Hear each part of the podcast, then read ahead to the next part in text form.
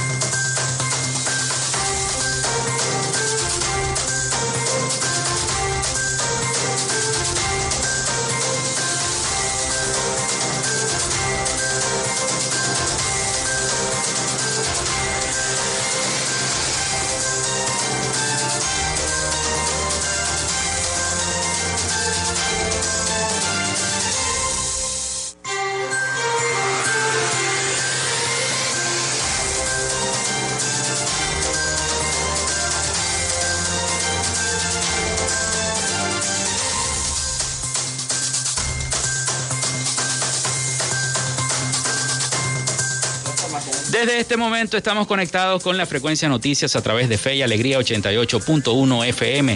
Bienvenidos todos a nuestro programa. Les saluda Felipe López, certificado de locución 28108.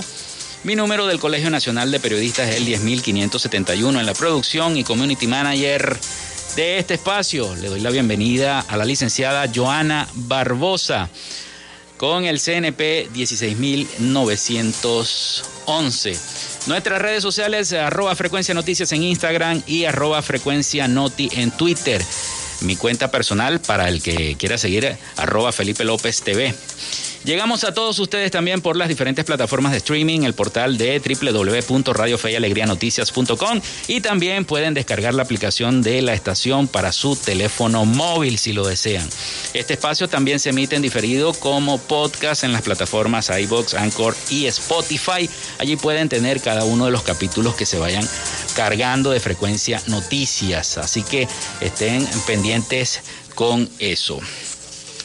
Y le damos la bienvenida a nuestros anunciantes, nuestros patrocinantes. Saludos a ellos a nombre de la Panadería y Charcutería San José y a la gente de Social Media Alterna. Si estás buscando el mejor pan de la ciudad para tu hogar o piensas en un emprendimiento de comida rápida y necesitas el pan de hamburguesa o perro caliente más sabroso de Maracaibo, en la Panadería y Charcutería San José te estamos esperando con la mejor atención y el pan más caliente y delicioso. Tenemos para ti el pan francés, el dulce, el campesino, el andino, el pan pan relleno de guayaba, las lambadas y quesadillas. También tenemos pastelería. Estamos ubicados en el sector panamericano, avenida 83 con calle 69, finalizando la tercera etapa de la urbanización La Victoria. Para pedidos, comunícate al 0414-658-2768.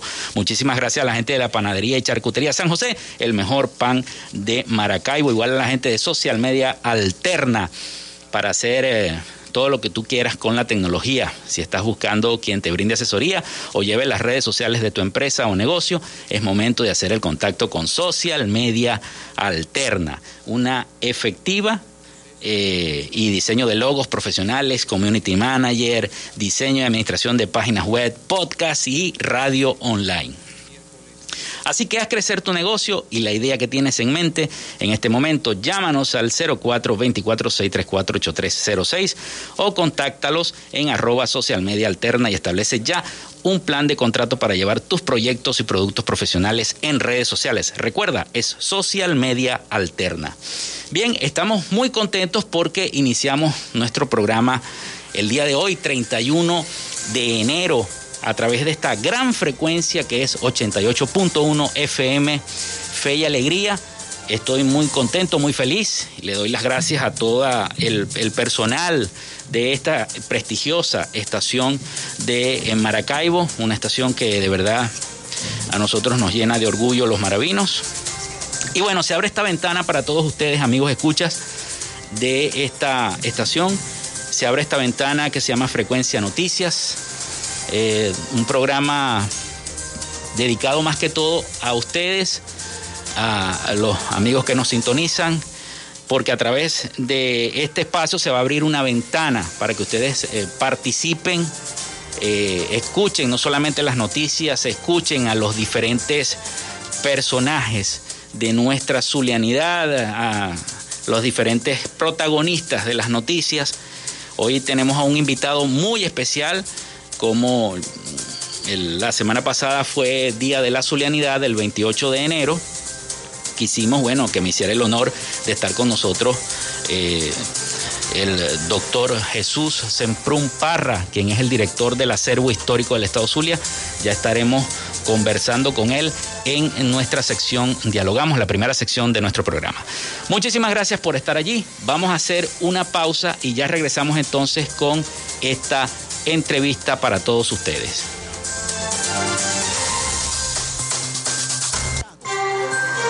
Ya regresamos con más de Frecuencia de Noticias por Fe y Alegría 88.1 FM con todas las voces. Minuto a minuto, la información la tienes por esta señal. Radio Fe y Alegría son las 11 y 14 minutos. Escuchas Frecuencia de Noticias por Fe y Alegría 88.1 FM con todas las voces.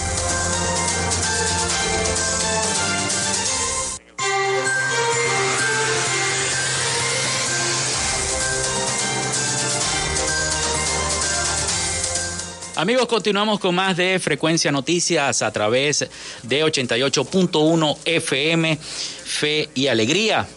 Bueno, Hoy comenzando nuestro programa tengo el honor y comenzando esta sección, la primera sección de nuestro programa que se llama Dialogamos, precisamente dialogamos con alguien muy importante. Hoy dialogamos con el doctor Jesús Ángel Semprún Parra, recientemente juramentado por el gobernador del estado Zulia, Manuel Rosales Guerrero, como el nuevo director del acervo histórico del estado Zulia para garantizar la defensa del patrimonio zuliano. Debo decir que eh, Semprún Parra es historiador, abogado y escritor, autor de una veintena de libros dedicados a la memoria cultural zuliana, especialmente el Diccionario General del Zulia, investigación realizada junto al doctor Luis Guillermo Hernández, muy importante, que recoge más de mil entradas de temas históricos zulianos y biografías a diferentes personalidades de la región. Yo de verdad me siento muy honrado de que eh, Jesús eh, esté acá con nosotros, este, un connotado escritor de nuestra ciudad de Maracaibo y además eh, pariente mío, Parra, ¿no? También pariente. Así que bueno, bienvenido, este doctor, bienvenido a Frecuencia Noticias, bienvenido a este espacio. Estamos en vivo a través de las redes sociales también, a través de arroba Frecuencia Noticias. Y este, bueno, los micrófonos son suyos, doctor. Bienvenido. Muchísimas gracias por estar acá. Bueno, buenos días a todos. Felipe, gracias por esta invitación a tu programa Frecuencia Noticias y bueno, y por honrarme en ser el primer invitado en tu primer programa. Eso ojalá te traiga suerte, que así será. Amén, amén. De aquí en adelante y que este programa sea de lo más exitoso. Em, sí, este, fui nombrado por el ciudadano gobernador el pasado 19 de diciembre de 2021 y eh, recibí el despacho el 29 del mismo mes y el mismo año de parte del director saliente, el licenciado Alexis Fernández, quien también es una persona meritoria, escritor, eh, con varios libros publicados y con una trayectoria impecable pues dentro de las letras y la historia, ¿no? Qué bueno. Sí. Eh, ¿Qué en este momento está haciendo el acervo histórico o qué, qué conseguiste tú, Jesús, como, como dentro de la, de la cultura zuliana algunas deficiencias, alguna falencia o ya se van a continuar algunos proyectos que se venían desarrollando en la gestión pasada se van a continuar desarrollando precisamente ahora, en esta gestión. Y bueno, antes de, tocar un poquito la semana que se que pasamos del, Día de la Zulianidad del pasado 28 de enero, ¿no? Y que lo seguimos celebrando hoy 31 porque enero termina el día de hoy. Sí. Eh, el, acervo histórico para mí no resulta desconocido, como sabes, porque he sido investigador histórico y he usado pues este esas instalaciones como investigador, revisando documentos eh, que allí yacen, este los ordenados, pero este, eh, al recibir ahora el, el despacho, em, me doy cuenta de varias cosas, este, mm. eh, que a lo mejor los directores anteriores eh, escapan a su... a su responsabilidad, digamos, por, por las carencias a veces de presupuesto y de todo esto. Pero Debo decir primero que el acervo histórico que encontré estuvo uh, intocado, o sea, no fue este, vandalizado como otras dependencias del gobierno. Eh, se mantuvo intacto, así como la Biblioteca Pública del Estado Zulia, María Calcaño. Eh, eso sí, encontré algunos problemas de, descuido, más que todo, falta de, los aires acondicionados dañados, este, que son nuevos, ¿no? pero ya estaban dañados por falta de mantenimiento. Eh, asimismo, problemas de agua, este, baños, etcétera. Pero son cosas que pueden solventarse. Y, y en cuanto al fondo documental y archivístico del acervo histórico, estaba intacto, afortunadamente. Ahora, ¿qué debo decir yo de ese despacho que he encontrado? Que tiene un retraso de más de 80 años en cuanto a la clasificación, ordenación y, análisis de, cada, de documentos más actuales. Es decir, que existen documentos ordenados en tomos y por legajos desde 1824 a 1929 eso es todo lo que, lo que está ordenado. ¿Y qué pasó con todo esa, ese laxo de tiempo? Hay un retraso, no hay ordenación. Imagino que, este, por ejemplo, eh, ¿quiénes se encargan de eso? Hay un departamento de investigación que se llama Juan Besón y encontré solo un investigador. Y eso debe estar... Es un departamento que, eh, para que la gente entienda... Un solo investigador. Eh, depende del acervo histórico. Sí. Y debe estar conformado por un equipo de investigadores en un número considerable. Mm. para este, mantener este orden de clasificación y ordenación de documentos y, ser puestos luego al servicio público, es decir, al servicio de los estudiantes, de los mm. investigadores, de los historiadores, este, que necesiten hacer algún tipo de trabajo especial o sencillamente una tesis para doctorado en el campo, en el área de la historia, por supuesto, o de las ciencias humanas. Entonces, ¿qué pasa? No? Es que, el, acervo histórico no ha, no ha aprovechado en nada las nuevas tecnologías que ya no son tan nuevas. Sí. ¿Qué hay que hacer? Todo un proceso de digitalización documental que es un proceso que va a tardar bastante, ¿no? Sí, y que no es un trabajo fácil, es un trabajo muy duro, es un trabajo de tal manera que ese es mi objetivo medular. Si yo logro este, ordenar, clasificar y analizar siquiera 10 años, es decir, desde 1930 al 40, creo que este, valió la pena haber eh, asumido este cargo. Eso es un trabajo que hay que hacer, porque investigador que venga a estudiar, por ejemplo, los periodos gubernamentales de López Contreras o de Isaías Medina en Garita, no los va a conseguir en el acervo histórico, porque no están ordenados. Ya. De tal manera que eso hay que hacerlo urgente. Eso es. Y eh, por supuesto que los documentos existen. En el acervo eh, tiene un espacio que es un gran depósito donde están todos estos documentos sin ordenar. Afortunadamente, eh, algunos de ellos están en, unas cajas especiales que son muy costosas, que, eh, que es antiácido. y eso permite que los documentos no se dañen, no se corroen. ¿no? Entonces, eh, esos, esos documentos están allí a la espera de ese trabajo, de este trabajo minucioso, paciente, que es el de ordenarlos y clasificarlos por, por sus temas. Por, por, supuesto, son, estamos hablando de la memoria oficial del Estado. Imagínate. Que son muchos documentos de orden administrativo. ¿Y, y qué hace un, un equipo de investigadores? Le da el carácter verdaderamente histórico a ciertos documentos y otros que no pasarían de simplemente una, una, una un trámite administrativo. Un trámite.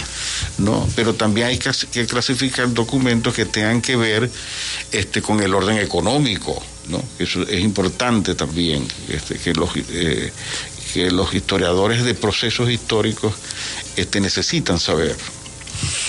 Eso, eso, eso fue lo que encontré y lo otro es que a veces este, eh, no se tiene bien claro que el, el, el, el acervo histórico uh -huh. no solamente es un archivo este, de fondos documentales, sino también eh, eh, incluye, al, por ejemplo, la fotografía, que es otro documento. Me imagino fotografía, cine. La, la fotografía, las pinturas. Ah el, el, el, los film, o sea, los documentales fílmicos, que son documentos también, que fueron realizados con anterior y que tengan cierto carácter histórico.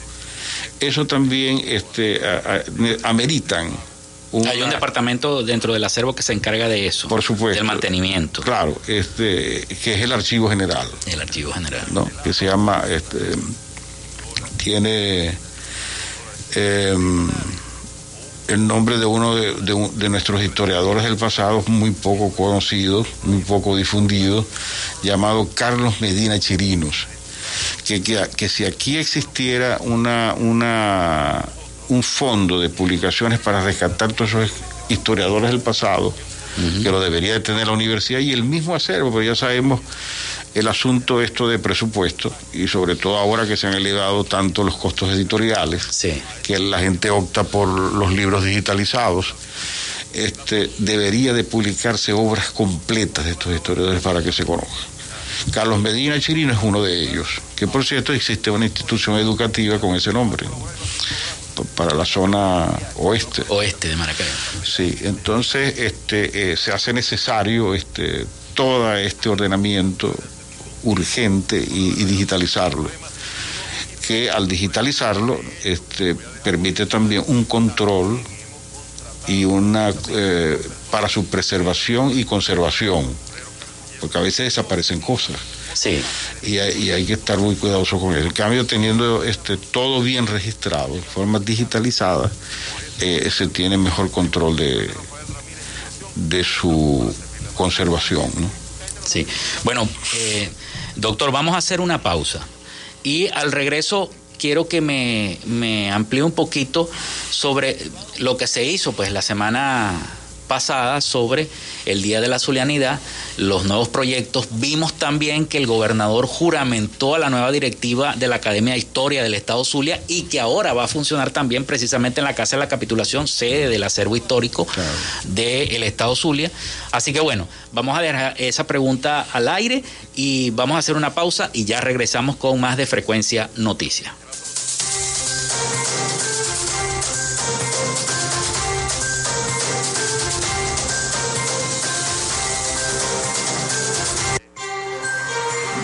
Regresamos con más de Frecuencia de Noticias por Fe y Alegría 88.1 FM con todas las voces.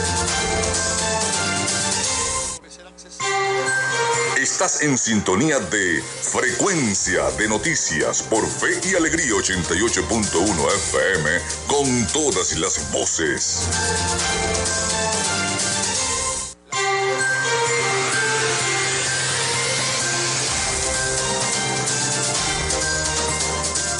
Seguimos acá en Frecuencia Noticias a través de Radio Fe y Alegría 88.1 FM con todas las voces.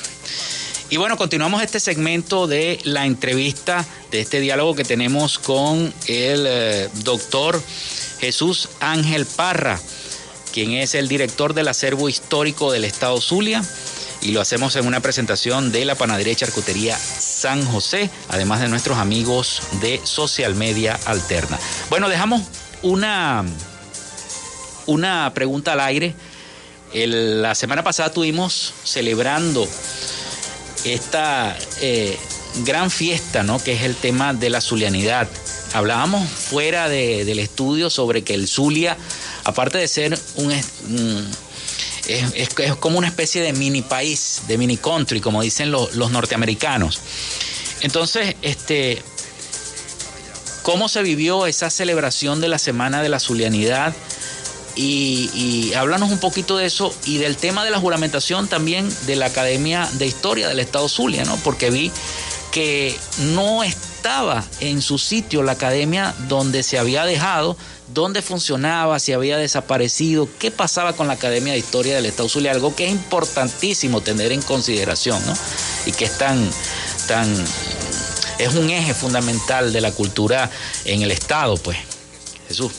Sí, este, como sabes, este, esta fiesta, esta semana de la solemnidad, el gobernador puso mucho, mucho hincapié en esto, ¿no? De, de esta celebración. Este es uno de sus nortes por lo que implica. A veces, a veces injustamente se le ha dicho que él, eh, ha, sido un manejo ah, político, mm. esto de la solemnidad, y no es cierto. Tiene que ver con la educación, con la enseñanza de la historia regional, porque la zulianidad es nuestra identidad, a eso nos referimos.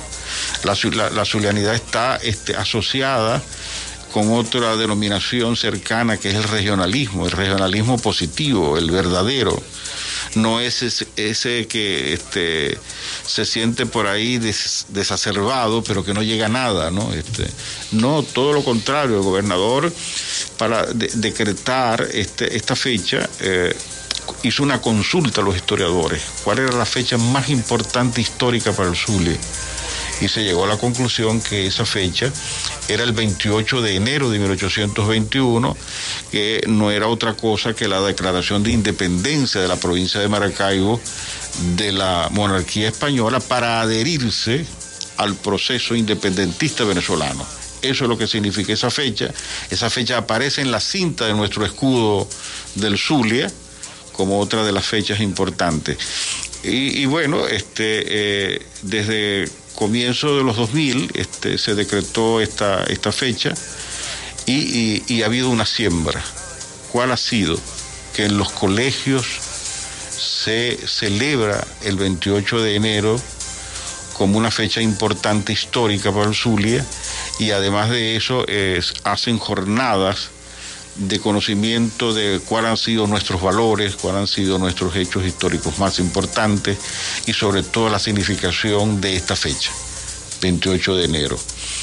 Y luego, bueno, este, vuelta el gobernador a, otra vez a, los, a dirigir los destinos del Zulia, este, eh, ha vuelto esta fecha, ¿no? que sí ha dejado siembra, porque nunca, este, aunque el gobierno, el gobierno anterior no hizo una celebración de, esta fecha como debió haber sido, los colegios sí lo hicieron y tuvimos información de eso. Yo mismo participé en algunas de estas jornadas en los colegios porque fui invitado. Y cómo se mantuvo, cómo se mantiene, y eso es importante, porque eso viene a fortalecer nuestra identidad regional de ser zuliano, ¿no? Y, eso es muy importante porque nos, nos fortalece en esa en ese sentimiento de, de pertenencia hacia lo regional, que no es otra cosa que a su propia historia y a sus valores humanos más significativos. Eso es lo que, eso es lo que significa toda esta celebración de la Semana de la Solemnidad que comenzó el 24 de enero este, con toda una programación que incluía este, conferencias, foros, exposiciones de plástica de nuestros pintores, teatro, eh, conciertos. Eh, todo eso lo hicimos en una programación muy apretada, pero exitosa. Y las instituciones fundamentales del Zulia, como el CLES y el Consejo Municipal, se unieron a esa celebración, invitando a historiadores a hablar sobre esa fecha tan significativa para nosotros.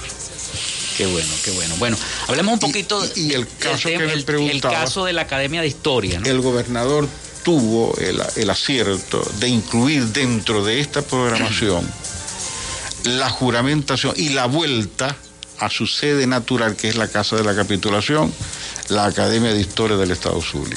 ¿Por qué se había separado la Academia de Historia Bajo del, acero? Eso ocurrió en el 2013-14. Se le dice a la Academia y a sus miembros que deben salir de su sede porque la, esa joya colonial que es la Casa de la Capitulación y de gran significación histórica para nosotros, em, debía ser restaurada y refaccionada, cosa que no se hizo. Transcurrieron todos estos años. ¿Y hubo presupuesto para hacer esa refacción? Me imagino, ¿no? Suponemos que sí, suponemos que sí, porque decían que se había aprobado algo para, para ser este, refaccionada y no se hizo. La, casa de la capitulación está en un estado delicado. Este, las vigas de madera, como tú sabes, este, han cedido y eso debe ser reparado con, con Y esas vigas datan, imagínense, ¿de qué año? La, casa es de 1750. Imagínense.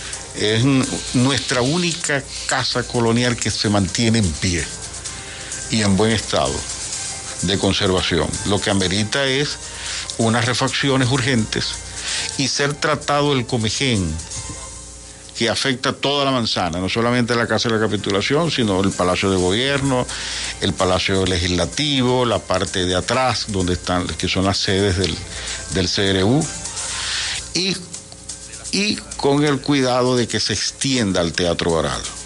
Entonces, eh, eh, se amerita una fumigación urgente que ya a partir de hoy deben estar comenzando en esa tarea. Sí.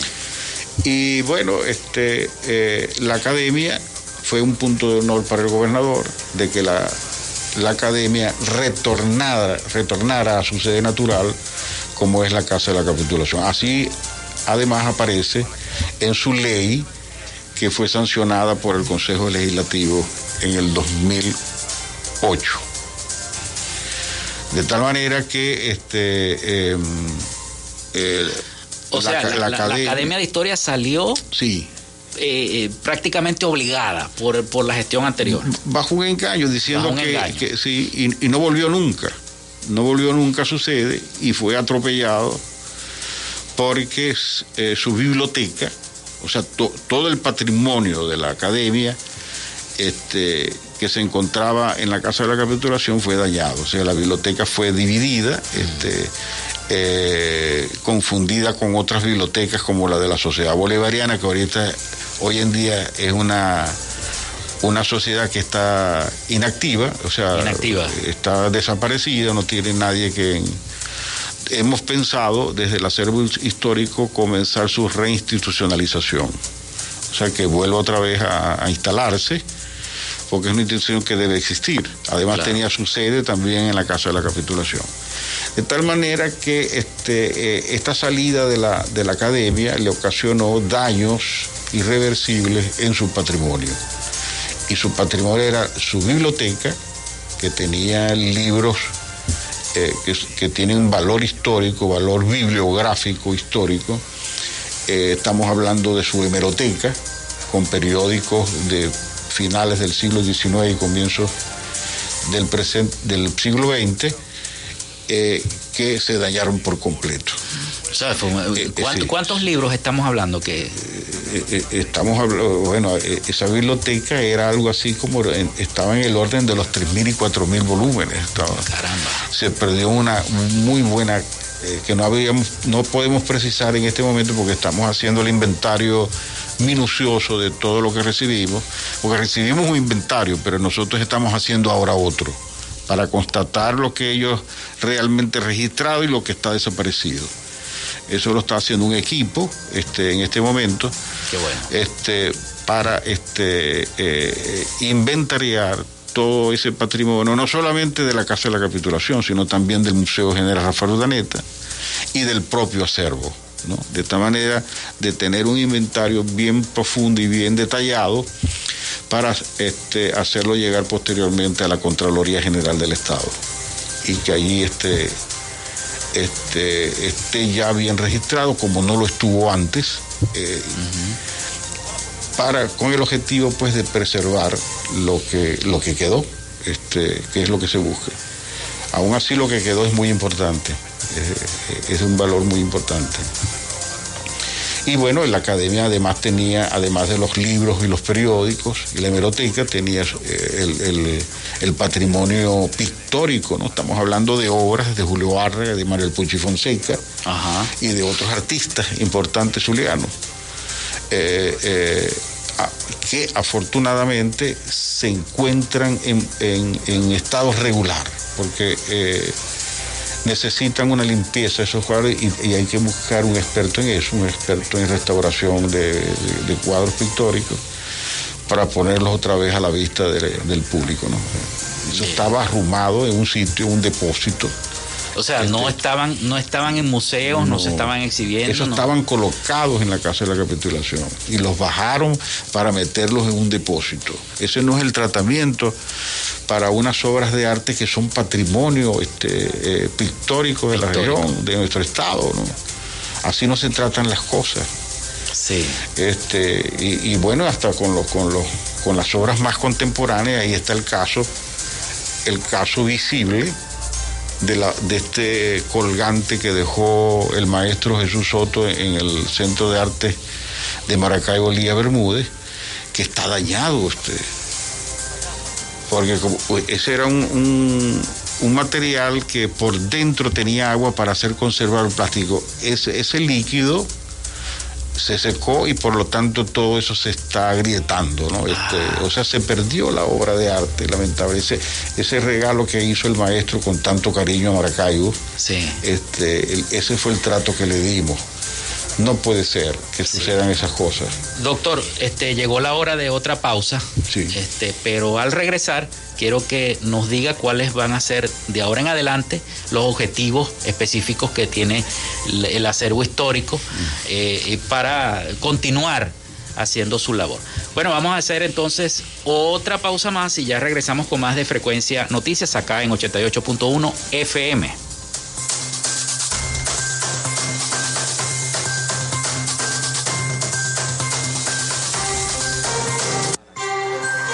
Ya regresamos con más de Frecuencia de Noticias por Fe y Alegría 88.1 FM con todas las voces.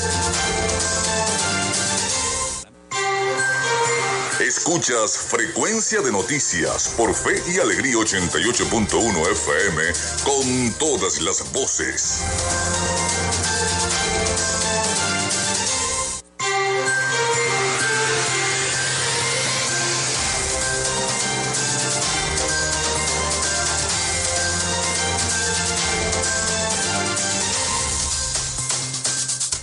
Bueno, ya son las 11 y 49 minutos de la mañana. Seguimos acá en Frecuencia Noticias a través de 88.1 FM conversando con el doctor Jesús Ángel Semprún Parra, director del acervo histórico del Estado Zulia. Quedamos entonces en los planes, los objetivos en este último segmento de nuestro programa de lo que está haciendo el acervo histórico. Eh, eh, de ahora en adelante, pues, porque asume un nuevo reto y bueno, vienen muchas fechas que conmemorar y me imagino que el acervo está presto, me imagino que con la tecnología, eh, la página web de la Casa de la Capitulación para que la gente tenga información sobre eso. Y bueno, tú me dirás, Jesús. Sí, este, ya comenzamos con algo que no cuesta nada, difundiendo el acervo histórico, lo que hace, con actividades con actividades que han sido todas exitosas. Eh, comenzamos con una conferencia que es la historia de la Biblioteca Pública del Estado Zulia.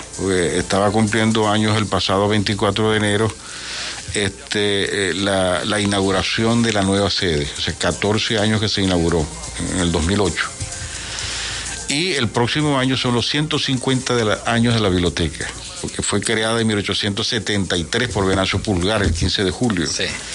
Y dimos una conferencia sobre eso, este, que fue muy bien recibida porque se conoce muy poco de, una, de la historia de nuestra principal biblioteca pública.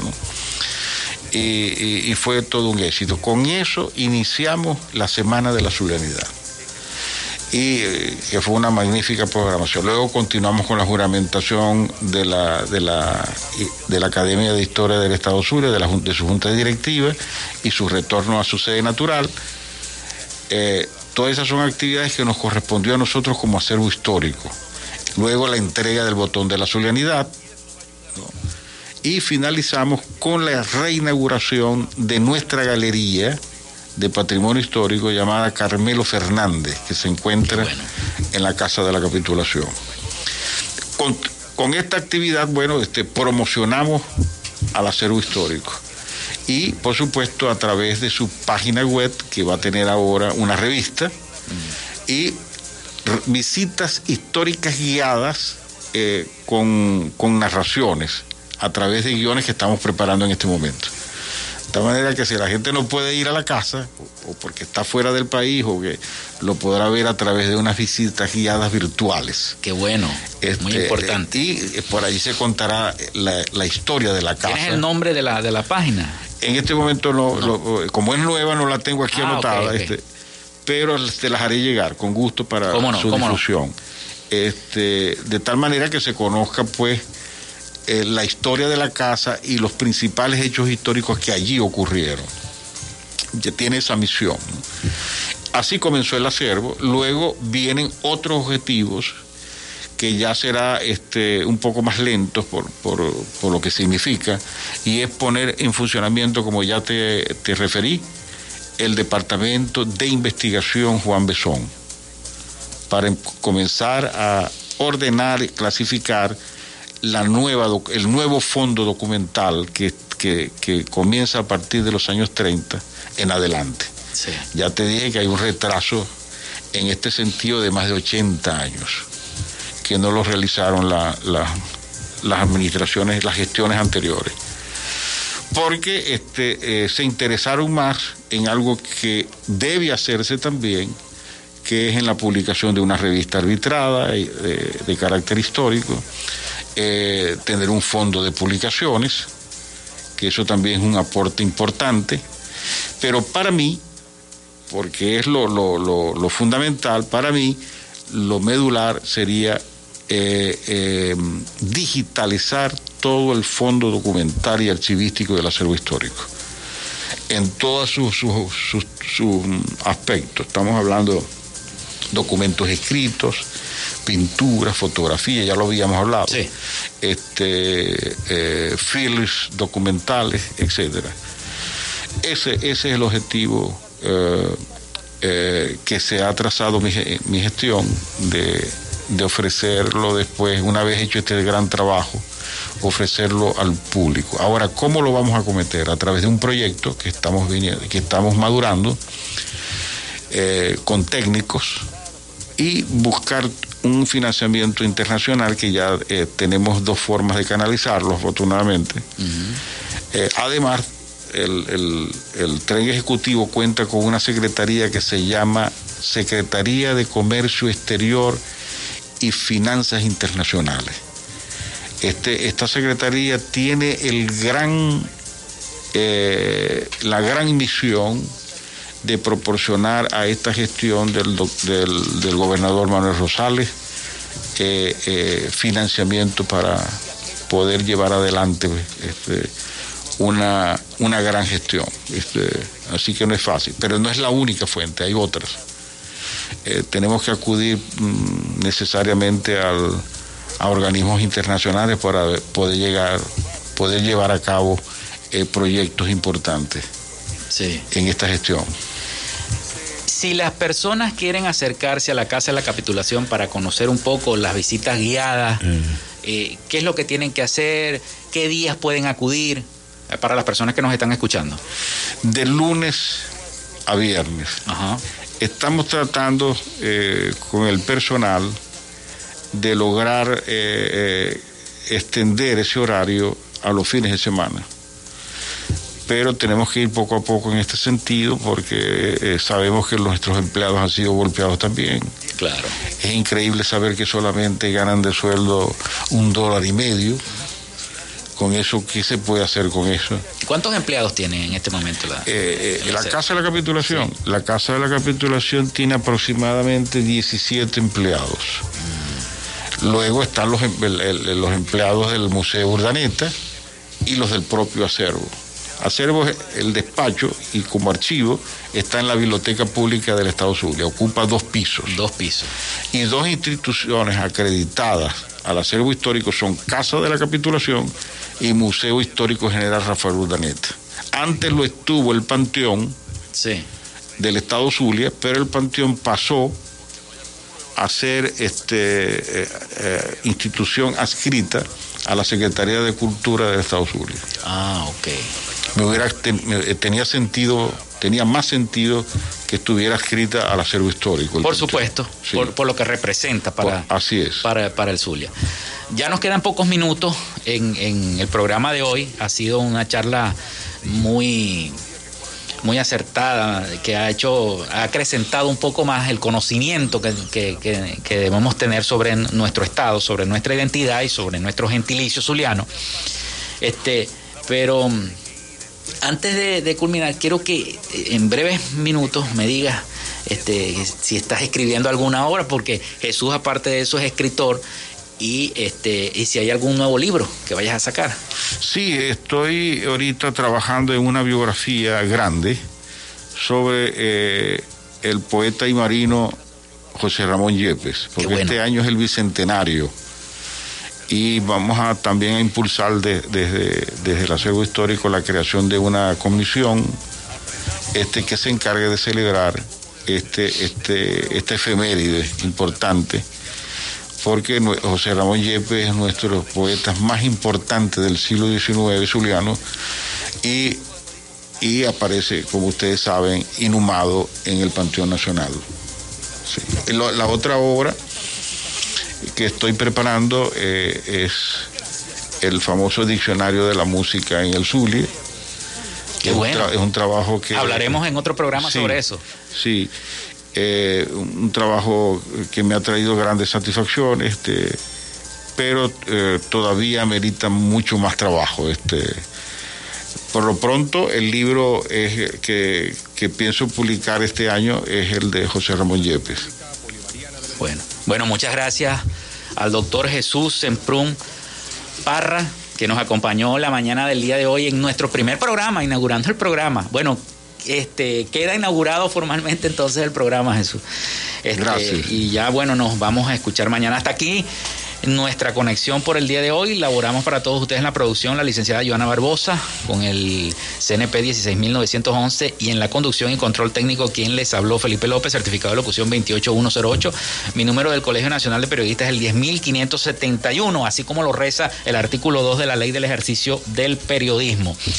Y llegamos en una presentación de Panadería y Charcutería San José. Si estás buscando el mejor pan de la ciudad para tu hogar o piensas en un emprendimiento de comida rápida y necesitas el pan de hamburguesa o perro caliente más sabroso de Maracaibo, en la panadería y charcutería San José te estamos esperando con la mejor atención y el pan más caliente y delicioso. Tenemos para ti el pan francés, el dulce, el campesino, el andino, el pan relleno de guayaba, las lambadas y quesadillas. También tenemos pastelería si quieres alguna torta.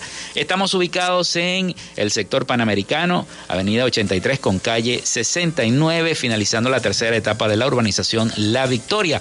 Para comunícate al 0414-658-2768. Recuerda, Panadería y Charcutería San José, el mejor pan de Maracaibo. Y también, gracias a la gente de Social Media Alterna, hacemos posible la interacción tecnológica en redes. Si estás buscando quien te brinde asesoría o lleve las redes sociales de tu empresa o negocio, es momento de hacer el contacto con Social Media Alterna. Diseño de logos profesionales, community manager, diseño de administración de página y de diseño y administración de páginas web, podcast y si quieres una radio online, también te puedes comunicar con ellos. Haz crecer tu negocio y la idea que tienes en mente en este momento. Llámalos al 0424-634-8306 o contáctalos en arroba social media alterna y establece ya un plan de contrato para llevar tus proyectos y productos profesionalmente en redes sociales. Recuerda, es social media alterna. Nos despedimos hasta mañana, así que pásenla muy bien.